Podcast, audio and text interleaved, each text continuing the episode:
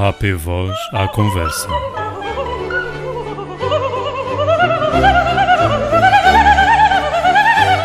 Bem-vindos ao podcast AP Voz à Conversa.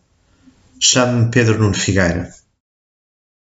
Na conversa de hoje com a doutora Clara Capucho, falamos, entre outros pontos, da qualidade da voz e as máscaras, o rastreio de voz e como adaptar-se na pandemia, o refluxo e a alimentação durante todo este processo e também da voz profissional dos professores e a reabilitação da mesma, entre outros temas. Bem-vindos a mais um podcast da AP Voz, AP Voz à Conversa. Hoje temos connosco uh, a médica otorrinolaringologista, a doutora uh, Clara Capucho, que uh, é doutorada em voz profissional, mestre em audiologia e em 2005 funda a unidade de voz no Hospital Egas Muniz, onde tem uma equipa, ou gera uma equipa multidisciplinar. Entretanto, tem várias subespecializações, nomeadamente com o professor Kaufman eh, na Carolina do Norte e em Chicago. Doutora Clara, muito obrigado por estar connosco e começo já por perguntar, a iniciar a nossa conversa, como era a situação da voz em Portugal pré-confinamento? Havia alguma especificidade? Quais eram os casos que mais apareciam? Olá, obrigado por este convite. Tenho todo o gosto em vir falar da coisa que é paixão da minha vida, que é voz.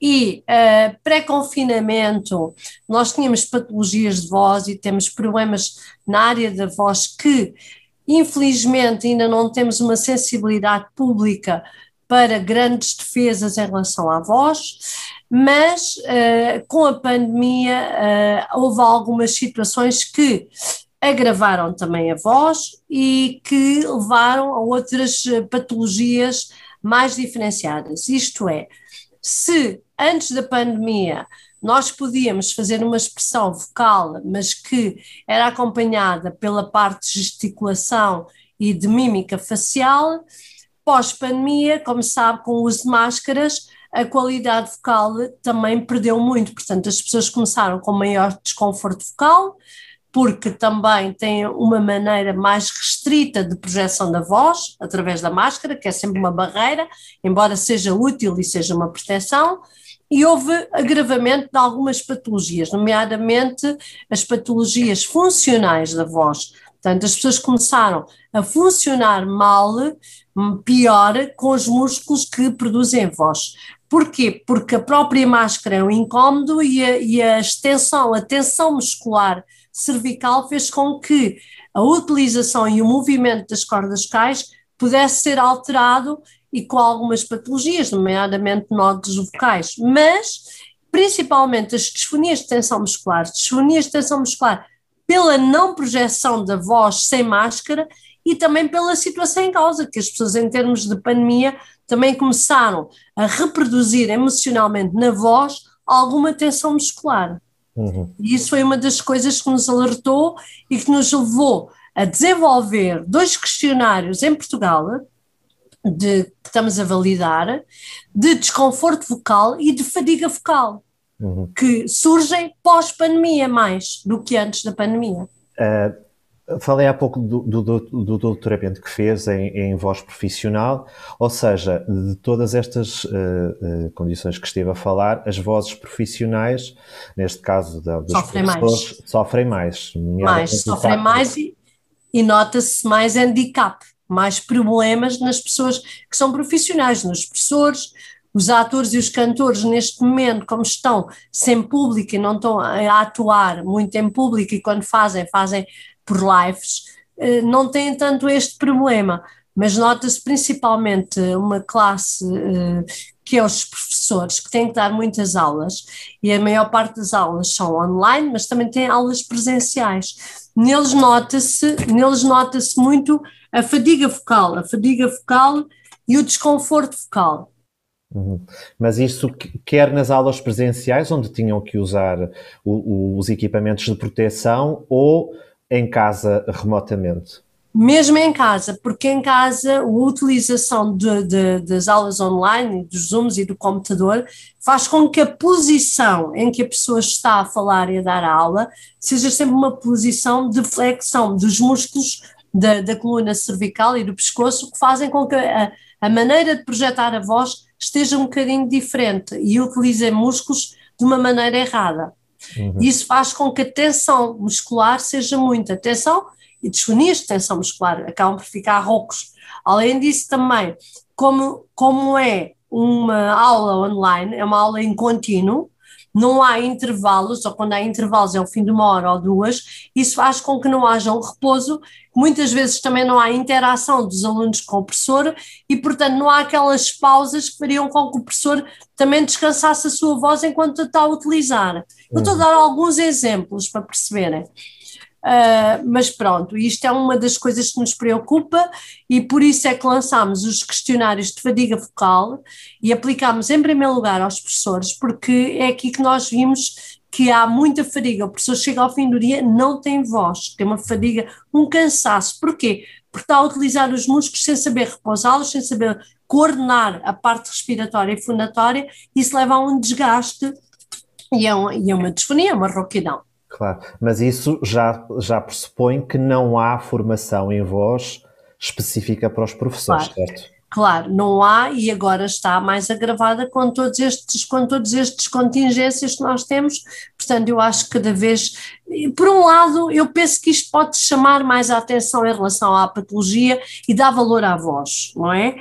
Mas uh, ainda temos um caminho longo pa, para andar. E eu acho que estes questionários são fundamentais, porque se os questionários de fadiga vocal são mais para quem utiliza a voz como uh, a voz profissional, uhum. e nós sabemos que a voz profissional acaba por cair em dois grupos principais, é os de elite vocal, atores e cantores, e os profissionais da voz de tipo 2 de Kaufman, que é os professores, os oradores, os vendedores ambulantes, etc.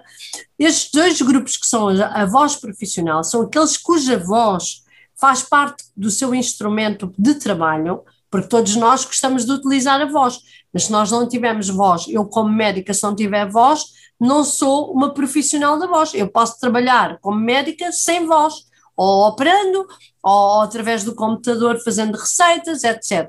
Profissionais da voz são aquelas pessoas que dependem da sua voz para fazer o seu trabalho.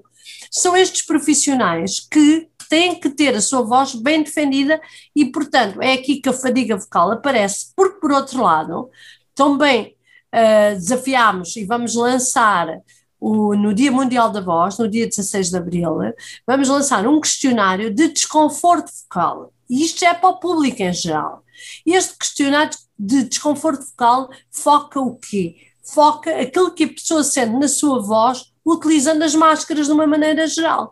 E aí nós vamos perceber o que é que os portugueses estão a sofrer de uma maneira generalizada em relação à voz. Também é um estudo interessante que eu lancei e que vai ser o questionário para toda a população a partir de 16 de abril. Uh, eu acho que isto é importante, nós começamos a ter consciência e adaptar instrumentos às patologias que nos vão aparecendo agora. Uhum. Há, há, pouco estava, há pouco estava a falar da questão de, de, os, de os, da forma como as aulas remotas, ou seja, uh, via as plataformas Sim. de ensino, estão a ser, uh, a ser ministradas. Ou seja, tem que se forçosamente, de alguns resultados que, que, vai, que vai tendo, que uh, se, fazer, se ter outro plano de estratégia neste tipo de aulas, certo? Para que Sim, haja, é preciso, para que é haja... preciso Exato, é preciso aconselhar os professores à postura certa, é preciso realmente eles também terem consciência que de vez em quando têm que fazer pausas, é preciso que haja mais interação dos alunos, que também já, já começou a ser, para poder haver outro, outra plataforma de discussão e de utilização da voz. Todas essas coisas, o próprio professor, enquanto está a dar aula, não se inibir de dar um golinho de água para eh, hidratar as cordas vocais tudo isso são coisas que, com o tempo, nós temos que aprender e desenvolver. São alguns cuidados que são uma mais-valia. E depois, claro, se o professor realmente não tiver uma boa coordenação fonorrespiratória, isto é, se não, se não usar bem a parte respiratória na vibração das cordas vocais, ser acompanhado por uma terapeuta da fala, que é fundamental, mesmo online, para dizer como é que ele há de, como é que ele há de usar a, a parte respiratória na, na, produção de voz. Isso também é fundamental nesta altura.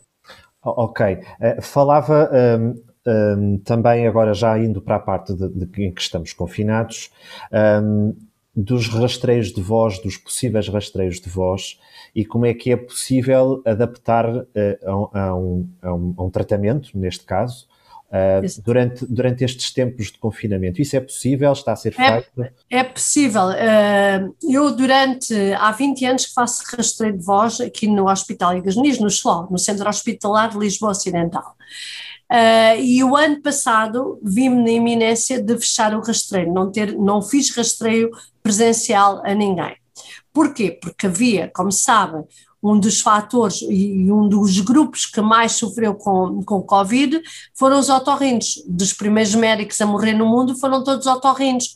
Porquê? Porque as pessoas abriam a boca, viam o nariz e pela, pela geração de aerossóis, de, principalmente quando a pessoa tosse, passava o vírus e, portanto, os otorrinos eram contaminados. Então, o ano passado, o rastreio estava completamente impossível de ser realizado, com muita pena minha, porque é no rastreio que eu apanho muitas patologias que aconselhamos, que damos alguns cuidados sobre o que é que é a voz. Então, ano passado nós fechámos o rastreio. Este ano temos estado a pensar como é que isto está a evoluir e como a pandemia também diminuiu muito, nós temos alguns critérios que eu já adotei e vou desencadear o rastreio presencial. Eu penso que vai ser provavelmente o único rastreio presencial no país, porque a menos que os meus colegas adiram, porque eu tenho estado sempre à frente dos rastreios. E uma das coisas que eu vou preconizar é fazer os rastreios com segurança. Segurança para o doente, segurança para quem vê o doente, mas apanhar o doente e ver se o doente tem uma patologia. Porque assim, com esta pandemia há carcinomas, há cânceres da laringe que estão perdidos. Um fumador que tem uma voz rouca é uma pessoa que tem que ser rastreada, tem que ser vista. Claro que desde que começou a pandemia até agora, eu nunca deixei de fazer consultas presenciais, eu nunca deixei de fazer laringoscopias para ver as cordas vocais dos doentes. Fiz sempre com o máximo de cuidado, com as EPIs, aqueles equipamentos de proteção individual, com uma sala de pressão negativa que a minha administração do Hospital Egas Muniz do Xló, desde, o primeiro, desde a primeira semana da pandemia, me instalou condições específicas e de grande segurança para eu poder ver os doentes. Portanto, eu até sou uma pessoa sortuda neste aspecto, porque fui beneficiada neste, neste, deste ponto de vista. E, portanto, todos os meus doentes, ou todas as pessoas que chegaram a mim, tiveram a possibilidade de serem vistas. Não ficaram para trás nas, nas listas de espera, principalmente as pessoas queixosas e de primeira vez. Portanto, é com esta base, com estas, com, com estas características que eu tenho dentro das salas de observação, que eu vou avançar para o rastreio, porque se eu vejo no dia a dia os doentes, também vou ver doentes de rastreio que vêm ao hospital, não pagam nada, fazem um teste de Covid gratuito, dado pela, pelo, pelo Centro Hospitalar de Lisboa Ocidental, e a seguir eu vou ver o doente. E vou ver o doente, e se tiver patologia, vou acompanhá-lo, ou vou ter que operar, ou vou ter que fazer o, o que for. Portanto, eu vou continuar a fazer os rastreios, o número de, de, de pessoas rastreadas será menor, mas se nós virmos que as coisas até até ao fim do ano melhoram, eu faço um outro rastreio fora do Dia Mundial da Voz, porque nós não temos que falar só no dia 16 de Abril do Dia Mundial da Voz, o Dia Mundial, o Dia da Voz são todos, nós temos que pensar sempre na voz, nos dias todos do, do ano, nos Sim. fumadores, nos profissionais de voz, nas pessoas que alteraram a voz e que não sabem o que é que está a acontecer. Nós temos que ver, temos que ajudar e temos que apanhar as patologias no início para não termos problemas graves. E é isso que eu me proponho. Portanto, este ano, no dia 14, 15 e 16 de, de abril, vou fazer o rastreio presencial de voz com a ajuda de alguns elementos do serviço de otorrino e aqui na unidade de voz do Hospital Muniz vai haver uma pré-inscrição com um questionário para selecionar as patologias, para ver qual, qual é a gravidade, uhum. e aquelas que a gente não conseguir ver neste período, eu vou dividi-las e vou puxar até ao fim do ano para ir, ir chamando os doentes e ir vendo, não vou deixar ninguém para trás. Portanto, isto é um grande desafio e, como vê, é preciso também ter um bocadinho de garra para esperar uma, uma avalanche, porque é o que vai acontecer e o que acontece todos os anos. Uh, nos anos anteriores, eu conseguia ver 30 doentes num dia, uh, presenciais, com, com o exame próprio, a laringoscopia. Claro que este ano se fizer 20, Uh, já é muito bom e é isso que eu me estou a propor fazer. É fazer cerca de 20 por dia, 10 de manhã e 10 à tarde. Pronto. Mas eu acho que os rastreios são fundamentais, até porque há patologias no rastreio que são simples, como o caso do refluxo laríngeo. Uhum. Eu acho que isso é uma patologia que hoje em dia também está muito nas pessoas, porque as pessoas estão em casa, uh, confinadas, acabam por ter prazer em ver a televisão, em ouvir a rádio, em fazer isto e aquilo, mas em comer, em estar e comer. Okay. E o comer e o deitar já sabe que vai dar ao refluxo, não é? Ou e seja, portanto a tipo, voz aí. Esse a tipo voz de patologia aí, tem aumentado durante o confinamento. Tem aumentado muito, sim. As pessoas mesmo sem querer acabam por comer mais, comer mais tarde, uma vez que não podem conviver, às vezes até um escape, comer ou beber um pouco mais e depois deitarem-se e, portanto, não fazem aquelas duas horas entre o jantar para, para a digestão ser feita e, portanto, o estômago está a trabalhar e todos os ácidos e todo o conteúdo do estômago numa posição de decúbito, quando a pessoa se deita, Sim. sobe e faz a regurgitação e queima entre aspas, as é cordas vocais durante a noite e de manhã tem a voz rouca. E isto é uma coisa que todos os dias, todos os dias, todos os dias, começa a criar uma patologia que é a laringite crónica de refluxo. Caso de ser uma coisa esporádica, passa a ser uma doença crónica, claro. que é possivelmente possível tratar, claro. Sim, ou seja, esta pandemia a posteriori vai deixar muitas consequências. Algumas sequelas, sim. Uh, eu, em relação ao refluxo na área da voz, eu publiquei o primeiro artigo em Portugal. O primeiro artigo em, publica, em Portugal publicado foi por mim em 1995 porque quando eu estive no primeiro estágio com o professor Kaufman, na Carolina do Norte, que ele fazia, era um centro de distúrbios da voz, e ele foi uma das pessoas que descobriu que o refluxo nos profissionais, atores e cantores, ele aparecia. Porquê? Porque eles fazem os espetáculos até tarde, quando acabam os espetáculos vão comer e depois estão cansados, deitam-se. Ora, isto gerou uma patologia que é a laringite crónica de refluxo. O que é que nós vimos agora na pandemia? As pessoas não estão, não, não é propriamente os profissionais, atores e cantores que estão mais a sofrer com esta patologia, mas toda a outra população. Uhum. Porque isto está a ser generalizado. Porquê? Porque a pessoa come, mesmo que não coma muito, come, mas vai se deitar, porque não, não vai sair, não vai à rua, vê a televisão, mas chega a uma altura, está cansado, mesmo a ver a televisão, está no sofá, está reclinado e a regurgitação faz-se. Portanto, o refluxo está sempre mais ou menos mais frequentemente do que estava antes da pandemia. Ok. Mais uma, uma questão relativamente a, a, ao uso das máscaras. Um, o facto de nós não termos percepção, ou seja, lermos os lábios, Sim. vai condicionar de alguma forma a nossa audição, certo? Certo. Principalmente com pessoas que não ouvem bem. Quando as pessoas já têm um pequeno déficit de audição, que às vezes até nem se apercebem, porquê? Porque no seu dia vão comunicando, comunicavam sem máscara e, portanto, acabam por, sem querer, fazer uma, uma leitura labial. Ora, agora com máscara, primeiro a pessoa que fala, o som é abafado, a projeção da voz não é feita. Uhum. Portanto, a intensidade da voz não é a mesma do que seria sem máscara.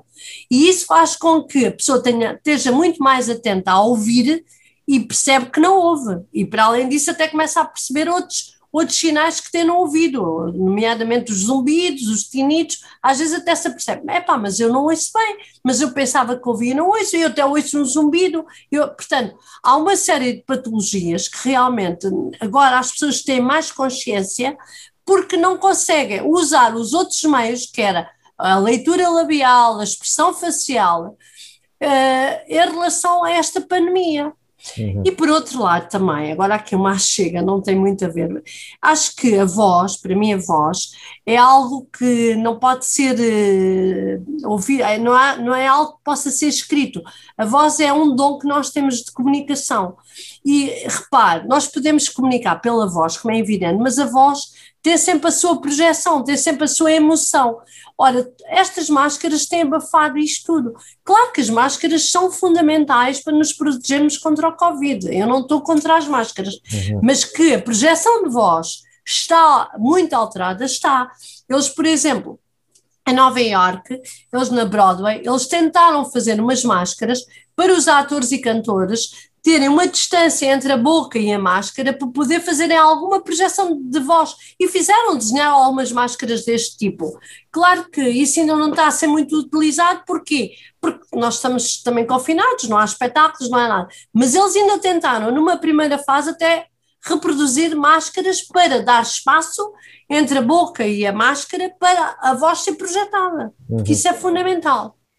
Falou há pouco do, no ouvido, e, e uma Sim. das estratégias que nós, uh, que os professores usam, é o, o, uso dos auriculares. Exatamente. O uso do auricular de forma contínua pode causar trauma. Não sei se. Uh, sim, uh, à partida, 8 horas por dia de auriculares, e isso há vários estudos que dizem que a utilização dos auriculares durante 8 horas não dá trauma sonoro, não dá lesão na cóclea, nas células ciliadas da cóclea. No entanto, o que nós verificamos é que os auriculares, neste momento, a pessoa pode até já ter algum déficit a nível do ouvido interno que não sabe. E, portanto, usando o auricular, de uma maneira geral, está a, está a sensibilizar mais o, o, ouvido para a intensidade sonora. E por outro lado, as 8 horas estão largamente ultrapassadas neste momento, porque nós vimos, a pessoa está em casa, mesmo em casa, cada pessoa que está na, numa mesma sala, cada um está a fazer uma parte, está a ouvir, está a falar, portanto, chegam a estar três e quatro elementos da família, todos com auriculares, por incrível que pareça, porque cada um está na, na sua zona de trabalho ou na sua zona de estudo. Uhum. E por outro lado, mesmo os alunos acabam as aulas online e continuam com os auriculares com os jogos, porque têm que conviver através de, de, do Zoom, através dos jogos, com os outros colegas, através de quê? Dos jogos com os auriculares metidos no, nos ouvidos. Portanto, eles chegam a ultrapassar às 8 horas largamente, o que leva a trauma sonoro e muitas vezes a aparecimento do, do, do acufeno, do zumbido, Sim. e depois nós fomos fazer os exames da audição e nós agora estamos a ver muitos tinitos e muitos acufenos nas pessoas até mais novas, mais jovens. Portanto, é exatamente por esta sobrecarga de auriculares de horas e horas e horas online. Isso também nos preocupa um pouco. Claro. Uh, mas pronto, é, são sinais e sequelas desta pandemia, né? Falando, falando desse caso, não sei se uh, teve uh, ou, ou, de conhecimento ou se tratou alguém que tenha tido, uh, tenha estado infectado e, e que tenha Sim. tido problemas resultantes da infecção, neste caso aguda ou mesmo pós-Covid. E, e, se há alguma patologia específica do, do aparelho? Há, há, muito, há muitas patologias e neste momento isso está tudo em estudo eu estou a fazer um estudo uh, sobre a voz e o Covid. Uh, Chama-se CoVoice. Uh, já começou em, já este estudo, esta ideia já começou em maio do ano passado e está a ser desenvolvida aqui no SLO, juntamente com o Departamento de Engenharia de Robótica da Universidade Nova de Lisboa. Nós estamos de facto a fazer o despiste do Covid através da voz. Portanto, é um estudo interessante, uh, que estamos em recolha e análise de dados, mas nós sabemos que havendo alteração do aparelho uh, respiratório, que é o, o, que gera o som profunatório, uhum. provavelmente a vibração da voz também está alterada e, portanto, isso é um dos estudos que já estamos a fazer. Por outro lado, nós sabemos que o próprio vírus tem algumas, algumas uh, capacidades, qualquer vírus tem, para a parte nervosa, e portanto não sabemos até que ponto ele não possa atingir alguns ouvidos e alguma déficit auditivo ou até uh, este, este aparecimento de acufeno. Nós sabemos, por outro lado, que uma das manifestações do Covid é a perda do olfato, portanto, cá está, que vai ao vírus, vai ao, ao nervo olfatório. Uhum. Exatamente. Uhum. Portanto, este vírus tem algumas capacidades, como qualquer vírus, para chegar ao sistema nervoso e, portanto, infectar qualquer uh, destes nervos, dando algumas uh, sequelas. Até que ponto é que nós vamos ter sequelas definitivas ou não, nós ainda não sabemos, não é? Mas há vários estudos, e aqui na unidade de voz nós, neste momento, estamos com três estudos a avançar de investigação, eh, porque esta unidade de voz não, não faz só diagnósticos e tratamento. Portanto, eu faço a cirurgia das cordas vocais, dos profissionais, faço a parte médica, coordeno a parte do professor de canto, porque é a única unidade de voz em Portugal tem professor de canto uh, e tenho a terapeuta da fala também vocacionada nesta área. Tenho duas terapeutas da fala, dois professores de canto e estou eu, mais os internos. E, portanto, para além disso, nós estamos sempre a fazer trabalho de investigação. A minha tese de doutoramento foi exatamente um trabalho de investigação sobre como avaliar a voz numa pessoa. E isso é uma chegou-se à conclusão que é uma avaliação multidimensional. Portanto, eu para saber se a, voz, se a pessoa tem uma voz rouca ou não, não basta ouvi-la, não basta ver as cordas vocais, é preciso muito mais que isso. Claro que eu não vou falar nisso, mas isso é o interesse que tem, porque cada corpo tem uma voz, nem os gêmeos têm a mesma voz, que é uma coisa interessante. Ninguém pensa nisso. Portanto, a voz é a impressão digital da própria pessoa. Uhum. E isso é fundamental. Nós temos que defender este dom que todos temos, que é diferente pessoa para pessoa, porque cada pessoa tem um corpo diferente. Uhum. E é isto é que é uma paixão, não é? Entusiasmo e pode levar a imensos estudos, não é? Uhum. E, e, para terminarmos, uh, o que é que acha que todo este processo pandémico vai Sim. alterar a nível da voz e daquilo que é, e da percepção da voz e a nível de, de, cuidados de saúde da voz? Eu acho que as pessoas, uh, após, após a pandemia, quando a pandemia passar mais, vão ter mais cuidado em hidratar as cordas vocais, em beber mais água, porque a própria máscara leva que as pessoas se desidratem mais e elas já perceberam isso. Já perceberam que é preciso menos tensão no falar ter mais atenção ao ouvido, que isso também é fundamental na comunicação. E acho que em relação ao refluxo, é que nós temos que batalhar muito porque as pessoas não têm conceito, portanto as pessoas estão numa pandemia e têm que ter alguns prazeres e têm que se sentir bem, até para não desequilibrarem psicologicamente e acabam por também ter um bocadinho de refúgio na comida. E aí é que a gente temos que avançar e perceber até que ponto a pessoa tem um regime alimentar que não lhe prejudica muito a voz com refluxo e com laringite crónica de refluxo. Uhum. E há medidas muito simples, como a pessoa duas horas antes de ir para a cama não comer, ou então sentir um bocadinho de acidez, neutralizar com água alcalina, que nós temos imensa água alcalina em Portugal, como a água de Mochique, beber um copo de água alcalina é fundamental antes de se deitar, porque vai neutralizar um pouco do refluxo, que a maior parte dele é ácido, não é todo, mas a maior parte, e ajuda um pouco a diluir essa acidez e a, e a não complicar a inflamação das cordas vocais. Portanto, é um conselho muito prático, é beber água e beber um copo de água alcalina antes de se deitar, isso é fundamental.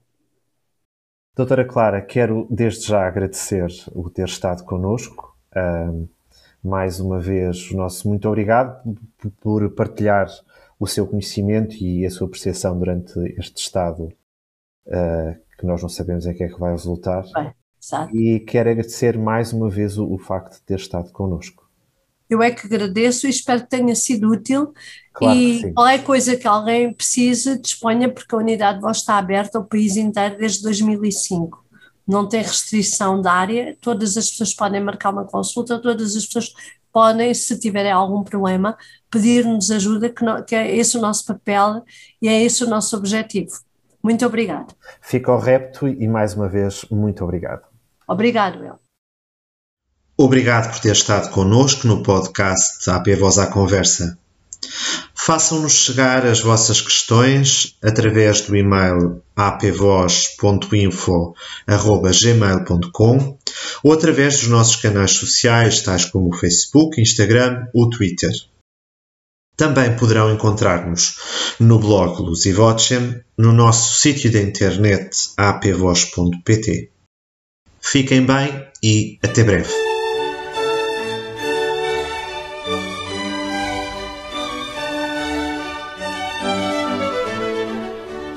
AP Voz à Conversa.